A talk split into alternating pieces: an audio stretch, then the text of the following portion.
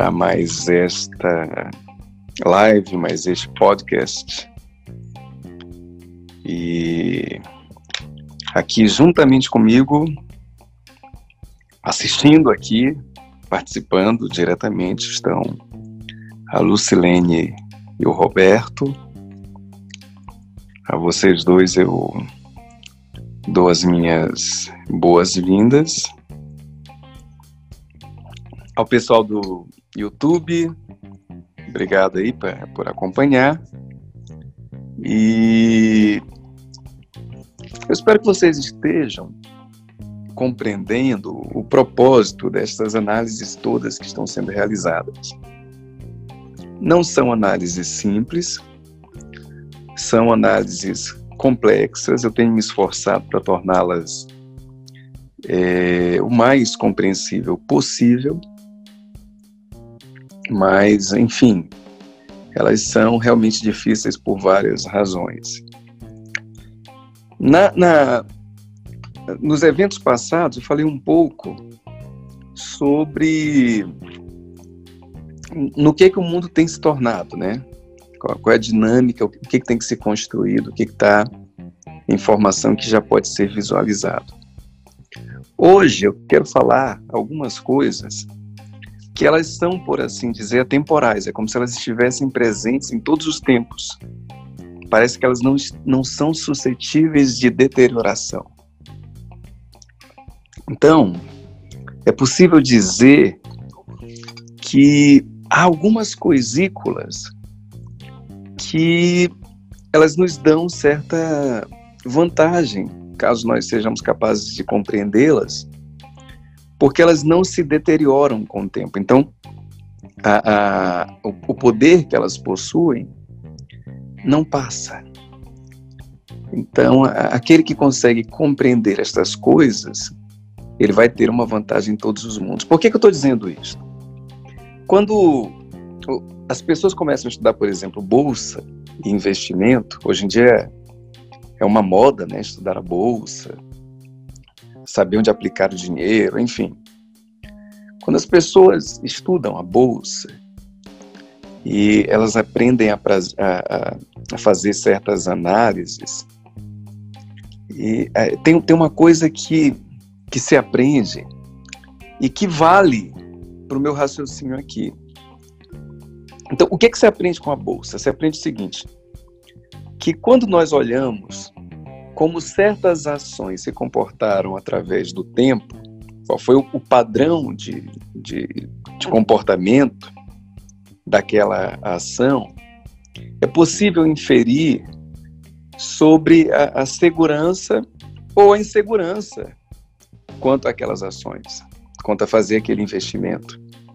Então, por exemplo, se nos últimos 15 anos determinadas ações tiveram uma tendência a crescer ou foram estáveis, então é, é, é, é isso é um bom indicativo de que dá para apostar naquelas ações. Agora, se houve instabilidade, né, se, se oscilaram com frequência, se tenderam a baixar em muitos momentos, aí já a aposta já se torna mais incerta. Então é possível olhar para a história e ver certo comportamento. E aí, percebendo a maneira como as coisas se comportaram através da história, isso, isso eu estou me referindo à Bolsa, a lição da Bolsa, tá? Como as ações se comportaram através da história, nos últimos tempos pelo menos, aí isto pode nos dar, nos fornecer certas intuições sobre o quão é seguro ou inseguro investir em tais ações. Cara, essa, essa ideia, ela é válida para tudo na vida. Nós podemos olhar assim para como certas coisas, agora já não me refiro mais a ações, se comportaram através do, do tempo qual foi a vigência delas, a durabilidade?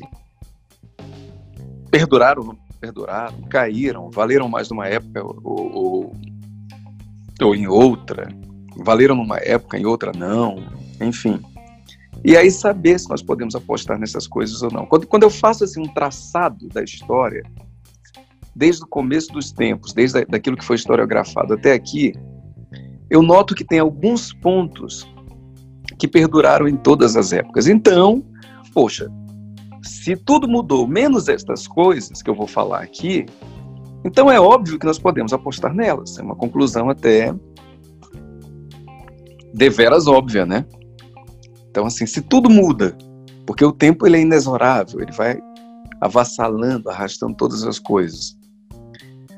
Se tudo muda, menos estes, essas coisinhas que eu vou citar, então é óbvio que estas coisinhas citadas, elas devem ser conhecidas e dominadas. Isto vai dar uma vantagem gigantesca para quem souber dominar em qualquer momento. Bom, esta é uma nota preambular. A primeira coisa que eu quero falar aqui, que eu quero citar, é um conceito hegeliano que é o espírito da história. Hegel teve uma visão muito interessante, ele diz o seguinte, que o espírito da história, ele se move e ele nos engole. Então nós somos engolidos pelo espírito da história. Ele, o Hegel, ele pensa no espírito da história como se fosse assim uma espécie de entidade em si. Não a história como algo que nós construímos.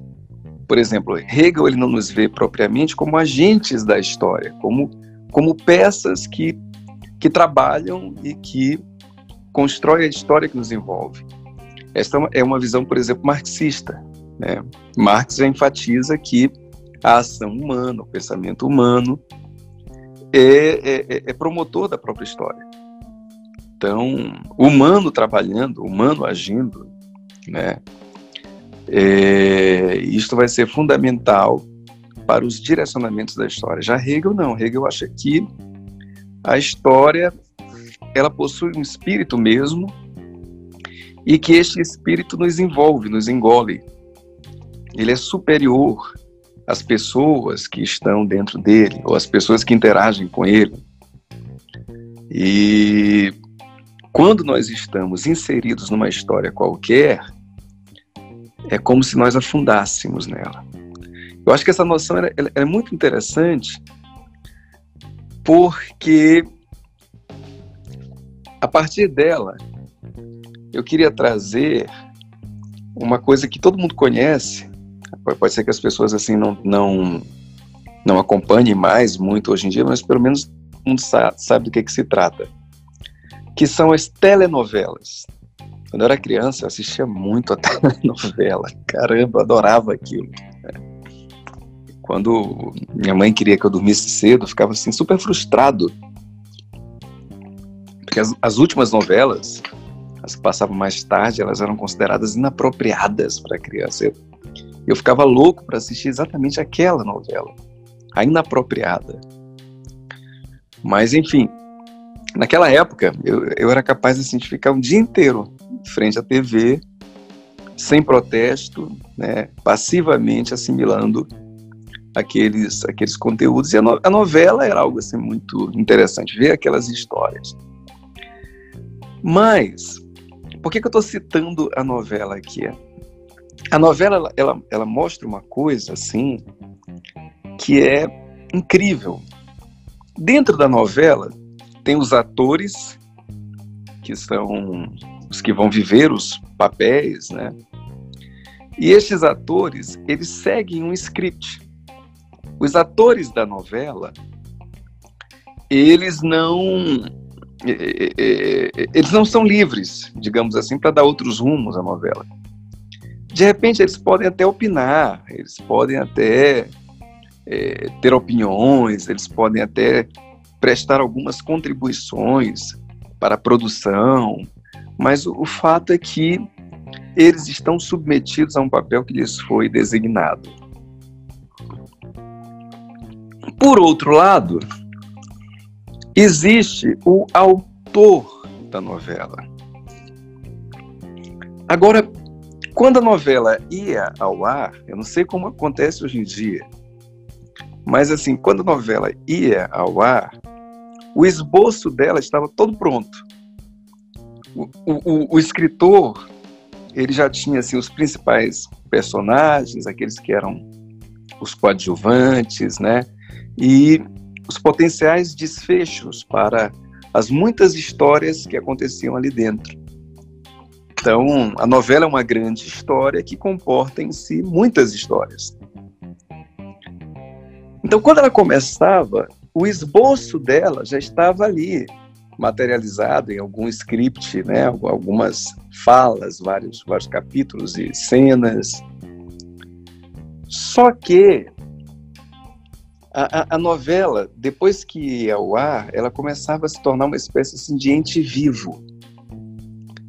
E aí a, as histórias elas começavam assim a se formar por conta própria. Então, na mente do, do diretor, de repente, é, um personagem qualquer não ia assumir tanta importância, mas de repente, assim, o, o, aquele personagem ele cativou tanto o público, o público começou a, a se interessar tanto por ele que o diretor, o, o, diretor não, o autor teve que começar a, a colocar mais aquele personagem que era um personagem periférico no centro da atenção.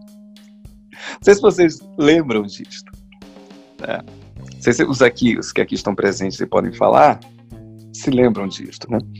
De repente o personagem ele foi pensado para ser algo assim desimportante, só que a atuação do, do ator foi tão boa, a assimilação por parte do público foi tão grande, é, tanto feedback, tanto, tanto, tanto interesse, né? que o, o, o, autor foi forçado a colocar aquele, aquele personagem cada vez mais no centro da história. Colocá-lo assim como um ponto importante né, nas várias tramas. Ou então acontecia assim, de um tema, por conta de, um momento social né, pelo qual o país passava, um tema começar a, a, a gerar muito mais debate, muito mais é, interesse. Algumas coisas que eram para ser as centrais, não tinham assim tanta né, tanta tanta validação por parte das pessoas. As pessoas achavam assim, se, se desinteressavam. O próprio humor das pessoas oscilava ao longo da novela, assim, migrava. E o autor, ele era bem sucedido na medida em que ele conseguia dar conta de tudo isto.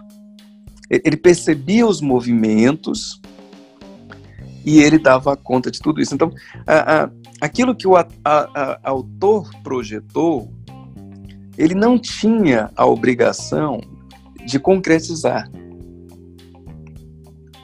A obrigação dele era de fazer a novela funcionar. A novela era uma coisa viva, que ia se formando.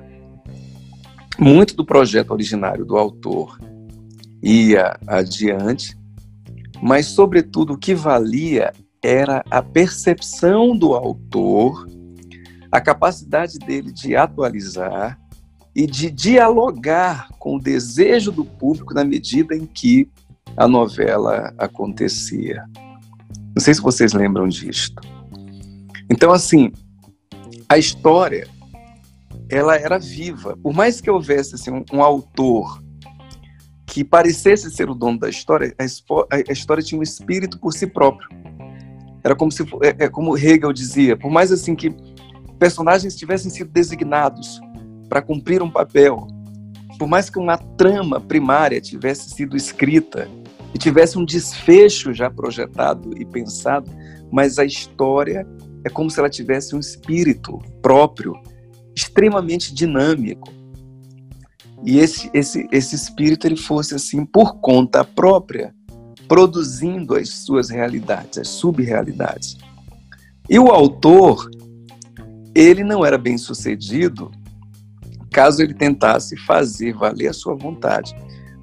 Ele era bem sucedido na medida em que ele fazia uma boa interpretação do espírito da história e conseguia apresentar aquilo para o público. Cara, na vida é absolutamente assim, na minha opinião, pelo menos, que as coisas funcionam. É como se a, história ela nos engole. Quando nós estamos dentro dela, quando nós estamos assim com um script pronto, um enredo já traçado e vivendo aquele enredo, nós não somos capazes de fazer absolutamente nada. Só que nós podemos ser alçados à condição de autores das histórias. Mas ainda assim, mesmo que as, as muitas histórias que são engendradas sejam da nossa autoria, nós não seremos é, bem-sucedidos se nós não formos capazes de perceber a estrutura dinâmica e viva de cada uma das muitas histórias com as quais interagimos. Então, esse é o primeiro ponto, né?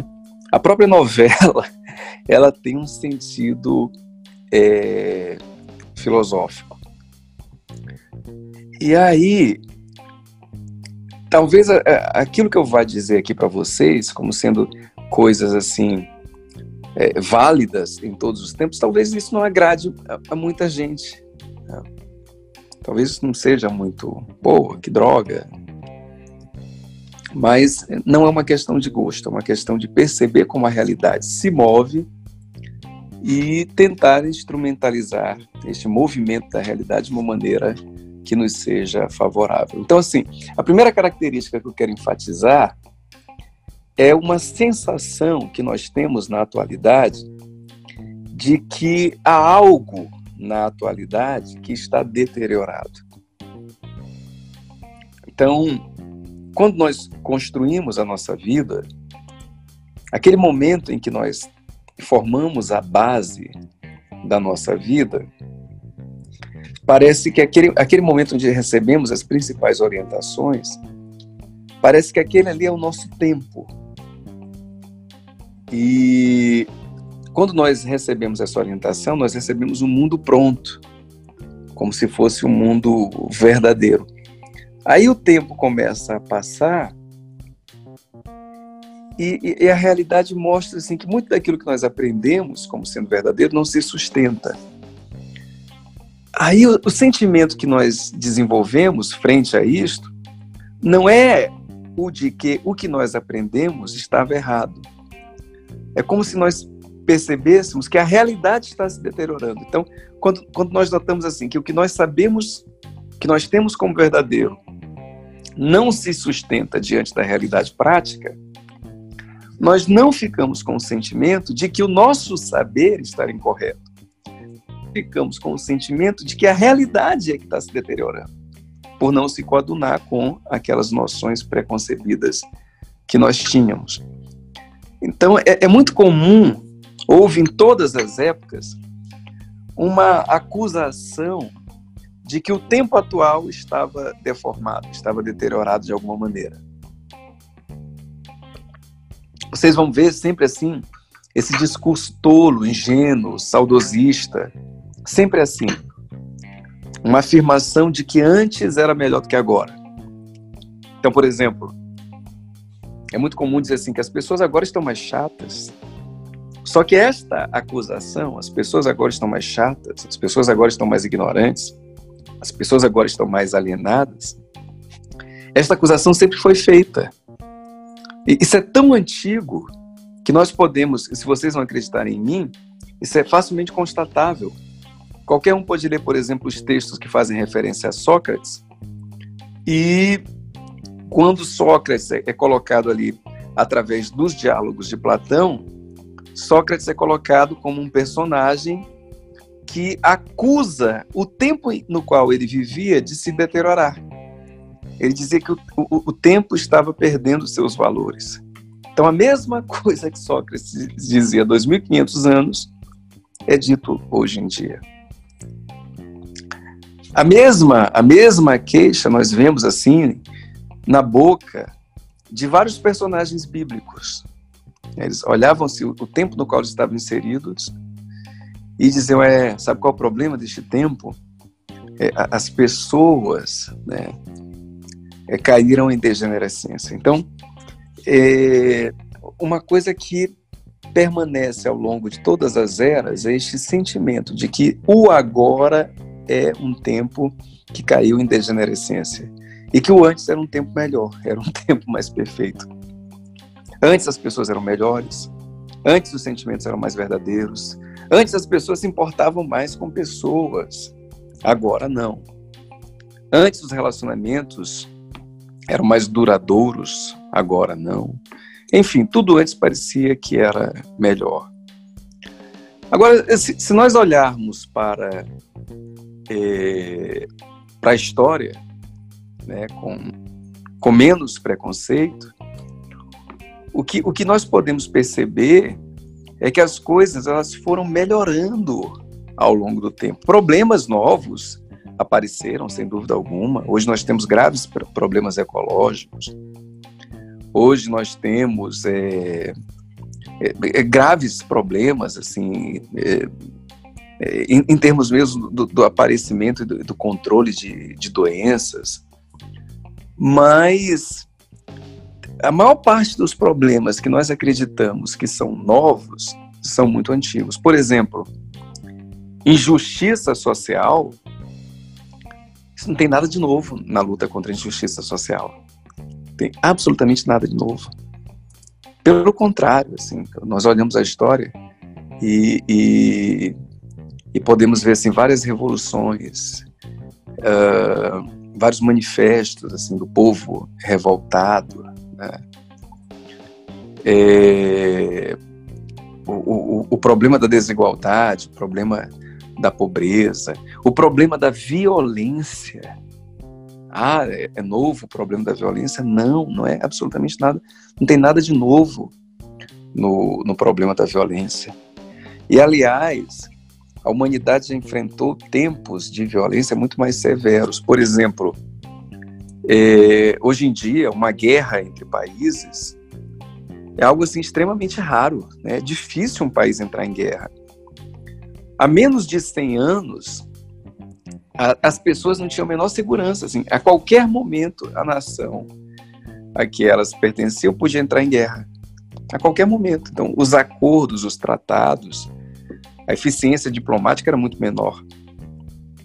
E, basicamente, tudo se resolvia na guerra. Quanto mais forte e habilidoso fossem os, os exércitos, melhor.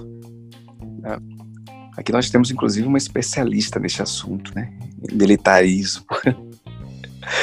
então, é, é, as coisas se envolviam através da invasão, da colonização, da estratégia de espionagem. A, a, o problema que nós achamos que existe hoje, por exemplo, da violência, da violência doméstica, né? A violência doméstica era muito maior antigamente. Ah, está crescendo a violência doméstica. Não, não está crescendo a violência doméstica. A violência doméstica era muito maior. Há, há, há 100 anos, há 100 anos mais ou menos, se uma mulher fosse espancada e chegasse até a morrer, a sociedade, de maneira natural, encarava aquilo como se fosse um fato normal. A morte daquela mulher. Se um marido estuprasse uma mulher, era entendido que ele estava exercendo o seu direito. Não é mulher dele. Aliás, a, a, mesma visão tinha, não apenas em relação à mulher, assim, em alguns lugares era, era, era possível pensar que havia esse direito, inclusive em relação a filhas. Então, para que vocês vejam, assim, não, não havia essa consciência. Então, os problemas, na minha opinião, pelo menos, Muitos deles, que são tratados hoje em dia como se fosse a grande novidade, eles não são novos. E muitos deles, eles não estão piores do que antes. Pelo contrário, eles estão até menores do que antes. Talvez o que acontece é que hoje nós temos maneira de, de falar mais, de discutir mais. As pessoas falam com mais liberdade, as pessoas expõem as questões. E aí, como nós ouvimos falar mais, parece que tem mais. Só que não. Eu me lembro que quando era criança, um cara podia ter duas famílias, assim, tranquilamente. É, e, e, aquilo era fato natural. Tinha, tinha, duas famílias, as mulheres sabiam. Ah, os casamentos eram melhores antigamente. História, era melhor por nenhuma. A mulher era obrigada a ficar com um homem, querendo ou não querendo. Não podia trabalhar, não podia fazer nada. Apanhava. Aquilo era tido como normal E caso ela apanhasse do marido, é, aquela situação ainda era reputada como se fosse de culpa dela. Ela que não foi uma mulher sábia, que não soube administrar o lar. Esta era a realidade de antigamente. Quando se diz assim que era muito melhor do que hoje, eu sinceramente não sei. O que, que as pessoas querem dizer com antigamente sendo melhor do que hoje? O que, que era melhor antes? As pessoas é, é, apanhavam mais, mais livremente, levavam uma surrinha com, com mais facilidade. Hoje está difícil levar uma surra. É isso que era melhor, né? Sinceramente, eu não sei. É óbvio que agora nós temos muitas dificuldades também, e há, claro, dificuldades típicas do nosso tempo, originárias do nosso tempo. Eu, eu não estou questionando isso. O que eu estou mencionando aqui é o sentimento de que as coisas estão progressivamente piorando. E de que se nós conseguíssemos é, reviver o como era antes, aí isto seria uma espécie de, de, de avanço. A outra coisa está conectada a esta que eu acabei de falar é o chamado desejo de restauração. Então, isso aí é uma, é uma chamada consequência lógica.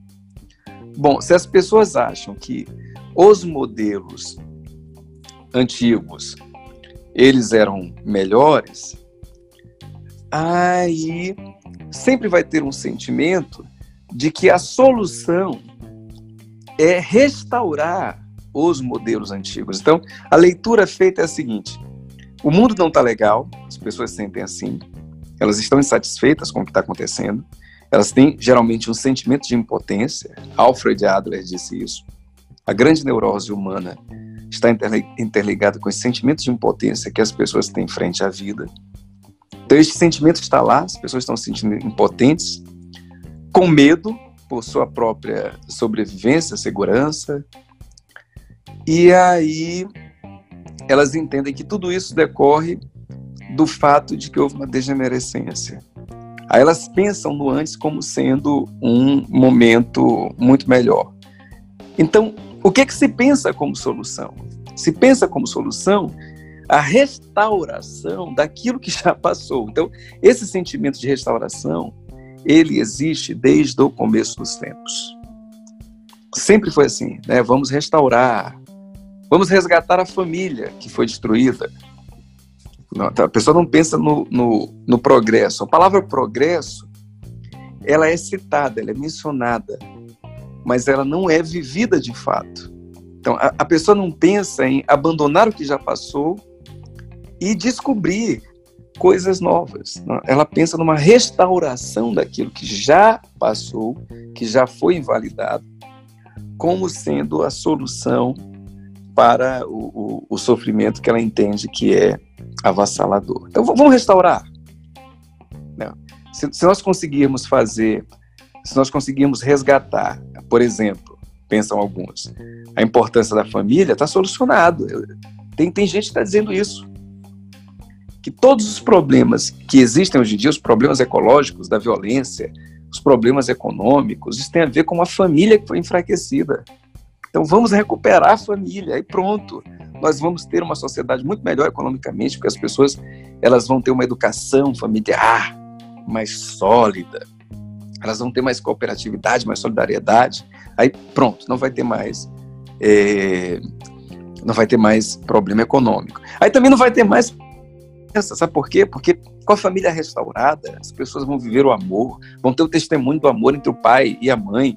Aí não serão mais tão promíscuas, né? Não, não vão mais transar tanto. Sabe por que, que as pessoas transam muito? É porque elas não têm famílias consistentes. Elas olham ali o pai e a mãe que não se amam, aí elas encontram no sexo uma resposta para esses problemas todos. Elas saem transando. Não é porque o sexo seja gostoso, não é porque né, dar uma trepadinha, uma gozadinha é legal, não tem nada a ver com isso. É porque a família está enfraquecida. Aí o sexo surge como uma, uma resposta para essas questões. Agora, se a família estivesse boa, dizem eles, então as pessoas não iriam mais querer transar tanto. Não iriam. E, consequentemente, não iriam adoecer tanto, porque as doenças que nós temos, né, é, é, tem tudo a ver com a, a, a, nossa sexualidade desregulada. Aliás, aliás, esses caras que andam pregando esse tipo de coisa, eles já descobriram que até o câncer, o câncer só existe por conta do, do nosso problema sexual. A pessoa fica aí se masturbando, né, transando com qualquer um, aí vai desenvolvendo cânceres, câncer de tireoide, câncer de pulmão, e assim vai, né? Bom, e, e, e vai, assim, e outros problemas, tantos que eles vão é, elocubrando e entendendo e defendendo a ideia de que estes problemas existem, inevitavelmente, por conta da desintegração da família. Então, basta restaurar a família e acabou. Basta, basta isso. Então, há este sentimento de restauração. Restauração de uma coisa passada. Restauração, seja lá do que for. Então, é, até de um modelo político. Ah, já houve a ditadura militar, né? Então vamos restaurar. É, o negócio está tão complicado. vamos restaurar que aí tudo se resolve. Então, é, o, o, passado, esse sentimento de que o passado ele é uma resposta para o presente. Não de que o passado seja uma referência, não de que a história tenha uma estrutura que precisa ser compreendida, mas que o passado, se ele ressurgir, ele seria uma resposta para o presente. Então nós temos este sentimento. Observe, e vocês vão ver isto, né? Muito presente nas pessoas. Este sentimento de que a época que já passou foi a melhor, que a época atual está cheia de problemas e que a solução seria fazer voltar aquilo que já passou. A solução está em olhar para o passado e conseguir revivê-lo. É...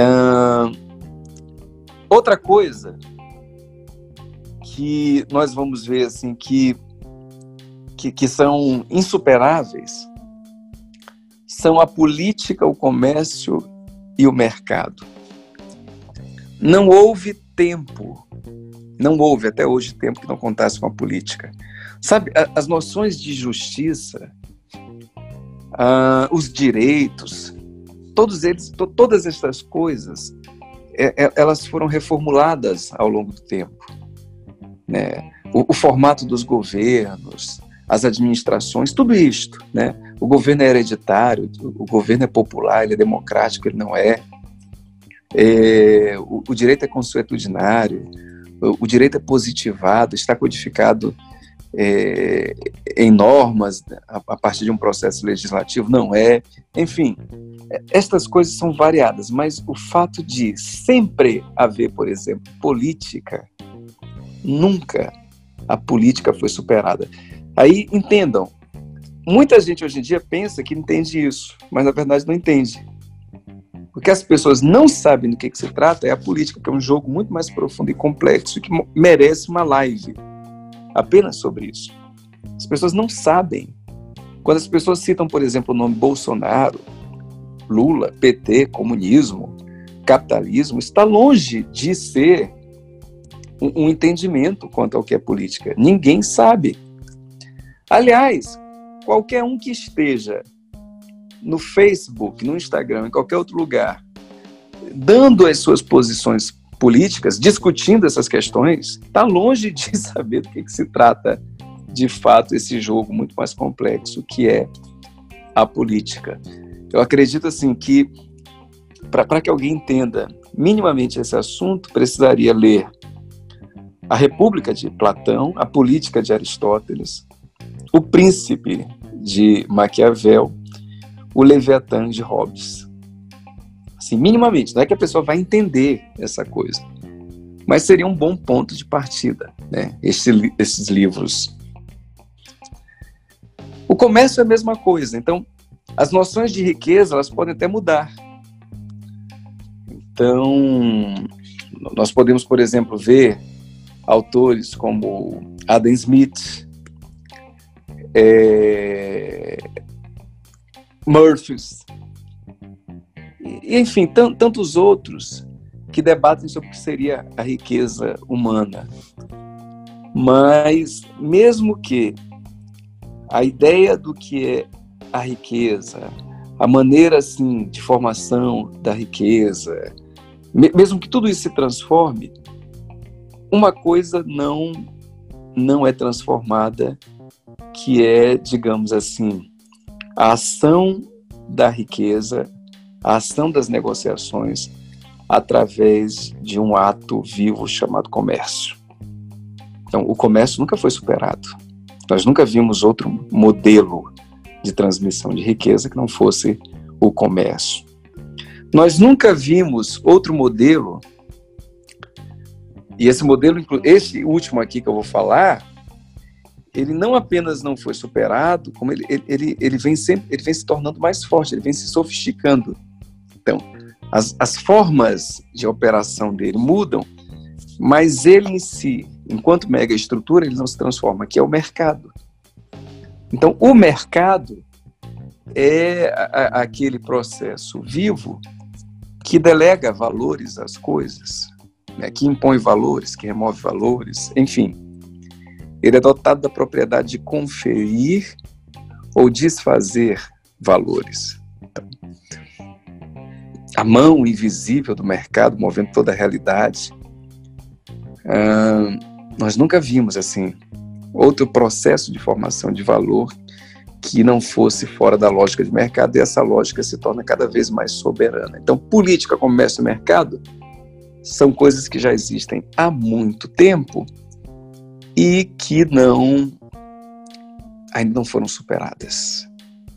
Nós não vimos assim outra forma das pessoas administrarem a sua vida comunitária interna que não fosse a política uh, as suas tensões, os seus comércios externos, que não fosse também através de uma política externa. Uma forma de transmissão de riqueza que não fosse o comércio. E uma forma, inclusive, de construção da riqueza que não fosse o mercado.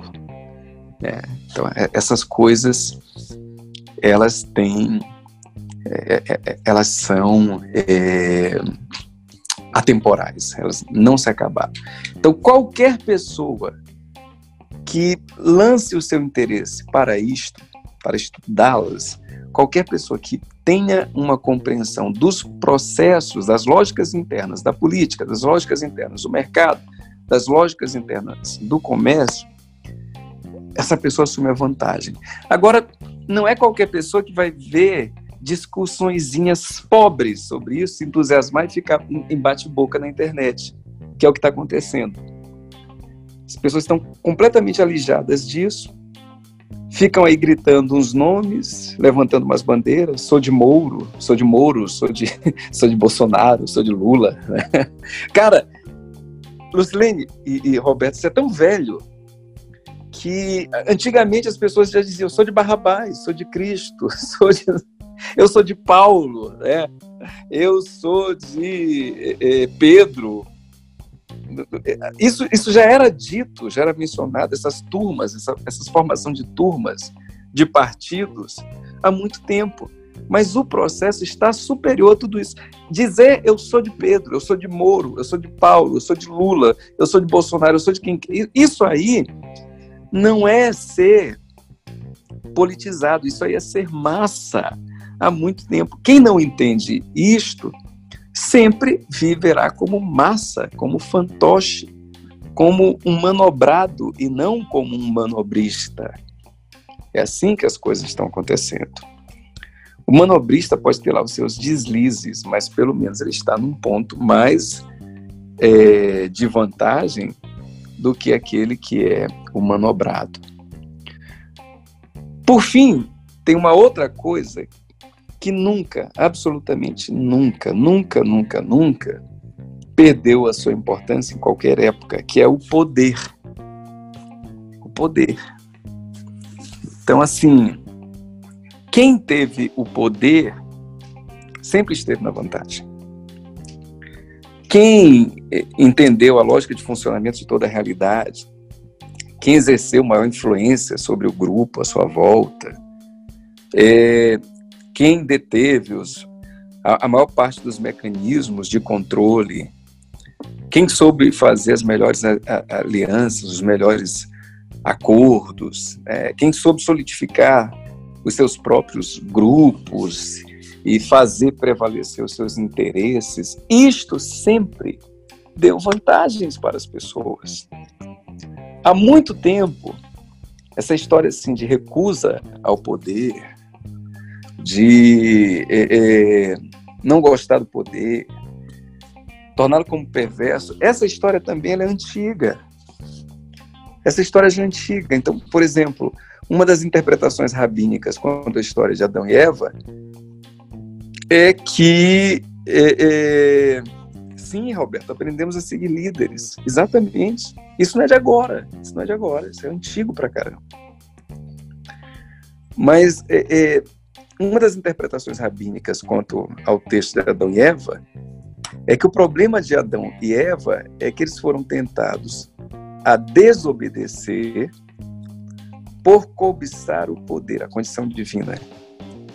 Se eles desobedecessem a norma impeditiva de Deus e tivessem acesso ao fruto proibido, o que lhes foi prometido seria que eles se tornariam iguais a Deus, ou seja, iguais a Deus em tudo, inclusive em poder. Então, a, a, a desobediência deles foi por conta de sede de poder. Então, há muito tempo que, que dizem para as pessoas esse texto ele é antiquíssimo, tem mais de dois mil anos. Então há muito tempo que se diz, as pessoas que ter poder é um problema. Há muito tempo que se diz isto. Ter poder é um problema, ter poder é um problema, ter poder é um problema. Isso não é de agora. E há muito tempo que nós podemos ver que são privilegiados aqueles que têm o poder, seja ele qual for. Agora, quando eu digo ter o poder, é, é importante que se faça um exame detalhado contra este assunto. Porque ele, o poder, é uma coisa também muito complexa. Então, por exemplo, quem tem uh, o maior potencial financeiro, necessariamente não é quem tem mais poder. Então, aquele que tem mais poder é aquele que exerce uma liderança, um tanto de influência muito maior no ambiente em que está inserido. Este é aquele que tem poder, aquele que exerce mais controle. Então, tem pessoas que até têm mais dinheiro, mas que são fantoches, que têm atuações políticas por, por trás de si, que conseguem, assim, mover aquela, aquela figura.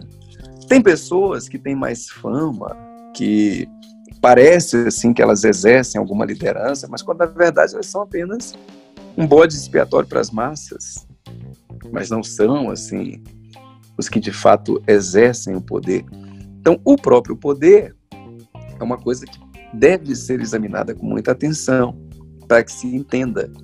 Para que não se pense, por exemplo, que todos aqueles que têm fama têm poder, que todos aqueles que têm dinheiro têm poder, que todos aqueles que estão filiados a, a algum partido político têm poder, que todos aqueles que exercem algum cargo têm poder.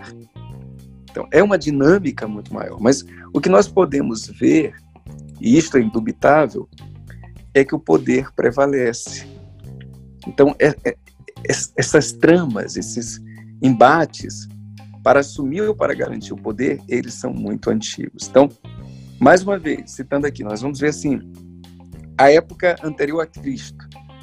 Aí vemos muitas invasões, muitas colonizações, muitos impérios, é, muitos, aqui, muitos povos que são levados em, em cativeiro, muitas, muitos debates de gladiações é, políticas, e assim vai, né? É, é, tudo por quê? Tudo porque se quer impor um domínio. Então, poder nunca caiu em desuso.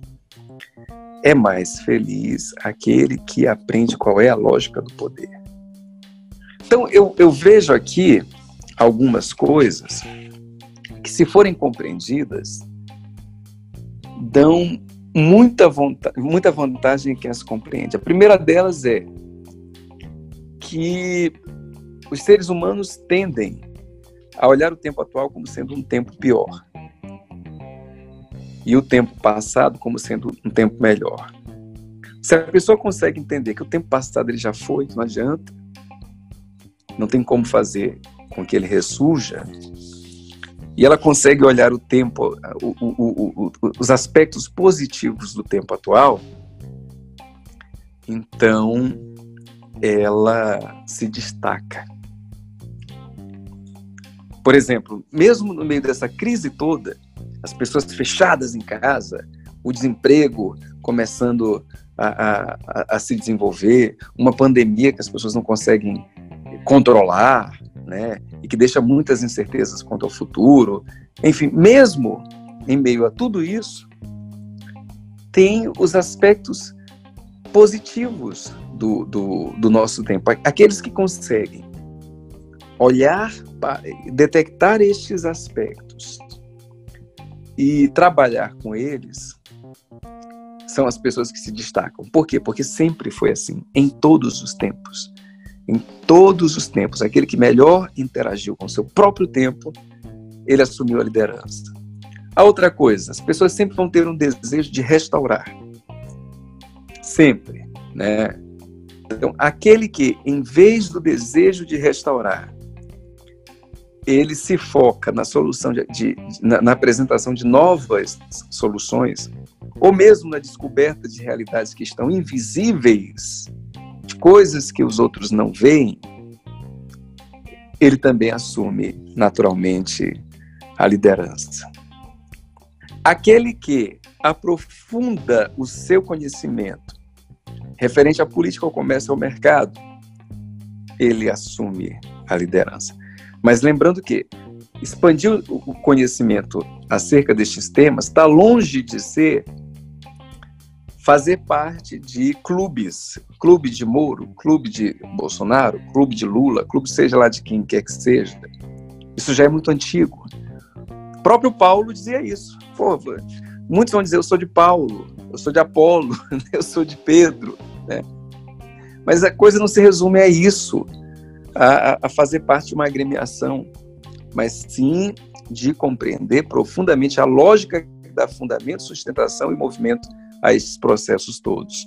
Então, aquele que entende a lógica da política, a, as estratégias de convencimento da política, de construção de acordos, a lógica do comércio, a lógica do mercado, vai perceber que estas coisas, política, comércio e mercado, estão em tudo estão nas relações amorosas, estão nas amizades, estão nas produções intelectuais, estão nos decretos da ciência. A ciência tem uma política por trás, um comércio por trás do mercado. A ciência também se vende. E assim vai. E por fim, aquele que compreende de fato a dinâmica do poder, a dinâmica política do poder, a dinâmica econômica do poder, a dinâmica psicológica do poder, orgânica, a fisiologia do poder aquele que entende isso mesmo, aquele que decide assim, pô, vou me debruçar para estudar sobre esse tema que é muito complexo, vou, vou, vou, eu vou esquecer todas essas coisinhas que as pessoas estão falando por aí e vou fazer uma reflexão de fato sobre o que é o poder, quem é que tem exercido o poder agora. Eu vou observar as pessoas que exercem o poder e quais são as características que elas têm em comum. Quais são as similaridades? Assim, qual, o, o, que, o que, que acontece? Qual, qual é o padrão? Então, aqueles, aqueles que conseguem reconhecer o padrão como o poder se apresenta, estes têm uma vantagem. Eu tenho algumas ideias sobre este assunto. Se vocês quiserem, eu posso compartilhar em outra oportunidade com vocês. Porque eu tenho uma ideia sobre o padrão de tudo isso né, o padrão do poder, né, o padrão das organizações políticas, né, da, da, dos interstícios dessas coisas todas. Mas aí me digo, se vocês tiverem interesse, eu compartilho aqui. E lembrando, duas coisas que são importantíssimas, eu vou pedir que a Lívia depois coloque aqui os links. Nós estamos com o DUP aberto para novos membros. O, o, o DUP é sempre uma experiência de quatro meses, então vai julho, agosto, setembro e outubro. Só que quem fizer sua inscrição agora está em promoção. E quem fizer já entra imediatamente, já tem conteúdo disponível para a pessoa ouvir, tem muita, muita coisa. E, enfim, a partir de julho já começa a parte, é, a experiência mais, mais ao vivo, né? Mas quem entra já participa imediatamente. O link eu vou pedir que a Lívia coloque aqui. O preço é promocional até o dia 20 deste mês. Não esqueçam, até o dia 20 deste mês, o preço é promocional. Está praticamente com 50% de desconto. O preço normal é mil reais. Então está praticamente a metade disto. Tá, para quem não fiquem perguntando, é quanto é que é? Está praticamente a metade. Então, vocês podem ter certeza que vocês vão pagar pela metade de mil reais algo que vale muito mais do que 10 mil reais. E a outra coisa é para os membros deste canal. Este canal tem assinantes, tem, tem seguidores, aliás, mas tem também assinantes. Assinantes são aqueles membros, aqueles que pagam uma mensalidade, R$ 14,99, e que podem participar das lives, que podem participar do curso que está sendo feito, que é a ciência do envolvimento amoroso. Então, nós temos live toda semana. Então, para quem gosta das lives, quem quer participar, enfim, pode considerar aí ser membro do canal por uma quantia irrisória, R$ 14,99 por mês. Isso não paga um, um hambúrguer. Né? E aí pode participar das lives que acontecem toda semana. Então, obrigado pela participação de vocês. Quem quiser assinar o canal, basta aqui mesmo no canal, não é com a gente, é com o YouTube. Tem gente que pergunta, ah, mas não pode ser feito de outro. Não, isso é com o YouTube, tá? Tem, tem um botãozinho aqui, seja membro, clica lá, faz a inscrição. E quem quiser ter um nível ainda mais aprofundado, tornar-se um dupe, eu vou pedir que a Lívia deixe aqui o, o, o, link para a inscrição. Obrigado pela presença de vocês. Obrigado aí, Lucilene, Roberto. Não sei se vocês têm alguma questão, Roberto ou Lucilene. Algum dos dois tem aí uma questão? Não, né? Então, perfeito. Então, posso dar encerramento aqui. Muito obrigado pela participação de vocês comigo aqui.